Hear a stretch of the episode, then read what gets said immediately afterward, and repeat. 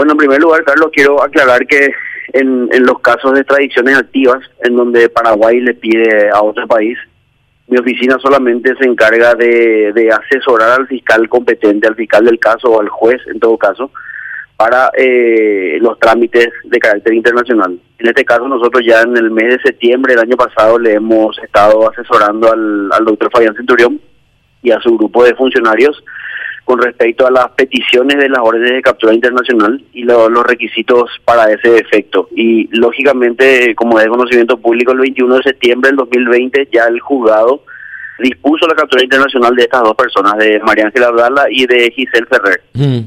Eh, no obstante eso, eh, se, se, pro- se, se, pre- se pro- se procuró de vuelta el trámite de la captura internacional a través de la red de Interpol y eso no tuvo un eco favorable, no se no se levantó la difusión roja en, eso- en ese momento y nosotros le habíamos sugerido al fiscal que remita la orden de captura por la vía diplomática.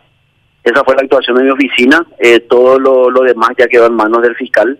Tengo yo entendido que la orden de captura se está se está tramitando recién ahora, la perdón, la transmisión vía diplomática de la captura, porque las autoridades argentinas no tienen no tienen conocimiento de una captura internacional eh, emitida por la justicia paraguaya. Ahora, Estas o- personas fueron fueron liberadas porque cometieron delitos que son escarcelables y están sujetas a un proceso penal allá por por, eh, por delitos eh, específicos cometidos allá eh, que lo califican como daño y, y resistencia, que sería un eh, una, una suerte de, de actitud violenta ante la ante la presencia de las autoridades policiales, pero son delitos escarcelables, entonces eh, recibieron medidas eh, sustitutivas de la prisión allá en Argentina.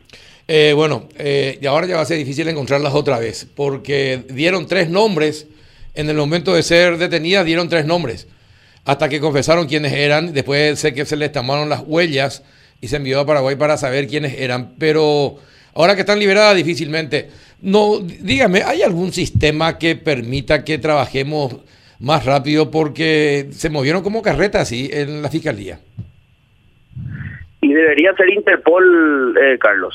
Realmente nuestro problema está, como ya, como también ya fue de conocimiento público en el caso de Arrón Martí Colmán, el problema está en el control, de- en el Comité de Control de los Ficheros de Interpol, que es una oficina que trabaja en forma autónoma la Organización Internacional de la Policía Criminal y eh, eh, eh, hace una suerte de análisis de procedencia de una orden de captura emitida por un juez de un país que forma parte de la Interpol. O sea, es una locura. Sí. Pero existe eso y es, es la realidad. Esa es la vía de la urgencia, imagínate. Ahora- Nosotros recurrimos al, al único mecanismo legal que tenemos, que es del- del- por, por vía de la urgencia, que es Interpol ya en septiembre del año pasado, y hasta hoy no hemos logrado que Interpol suba la difusión roja de, esta, de estas dos personas. Claro. A pesar de que están imputadas por delitos graves, por, ya como saben, daño a cosas de interés común, delito contra el medio ambiente, perturbación de la paz pública, delito contra la ley de patrimonio cultural, o sea, es realmente una una una causa bastante bastante atendible y, y, y la Interpol no no eleva la difusión roja o sea nosotros como fiscalía no tenemos no tenemos forma de Ahora, actuar ¿Para qué uno tiene un poder judicial si un organismo supranacional como Interpol, que en vez de colaborar agarra y ellos deciden, ah, ni este sí vamos a hacer caso a la Corte Suprema y este no? ¿Pero qué se creen? y eh, ha- hago mías tus expresiones Carlos no no formo parte de la policía Eh, creo que las quejas fueron fueron elevadas a través del, por, eh, o sea, por intermedio de nuestro de nuestra de, nuestra oficina central que, que está en Paraguay y eh, el año pasado creo que fue la reunión global de la Interpol en Chile y, y, y nosotros le, le hemos instado a que presenten la queja. No sé cuál es el resultado porque son organismos distintos a la Fiscalía. Eh, pero como te digo, esta, estas chicas están ahora mismo sujetas a un proceso allá en Argentina, están imputadas ellas. Eh, ellas están con medidas eh, sustitutivas a la prisión y tienen una de las reglas que tienen, según me informó la, la gente de la policía argentina, es la de presentarse cada 15 días ante el juzgado.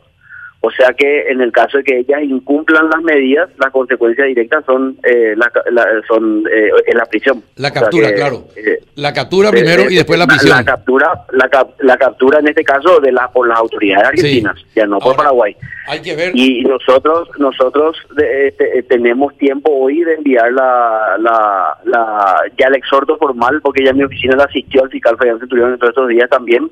Ya le hemos pasado los modelos para que pida la, la captura que le hemos transmitido ya en septiembre del año pasado. y eh, también le hemos pasado el, el modelo también del exhorto formal ya, ya que ya que sabemos que está allá, ya no hace falta enviar una orden de detención, solamente podemos enviar el, exhorto propiamente dicho. Bueno, lastimosamente eh, nos movimos lentamente y hoy ya están afuera.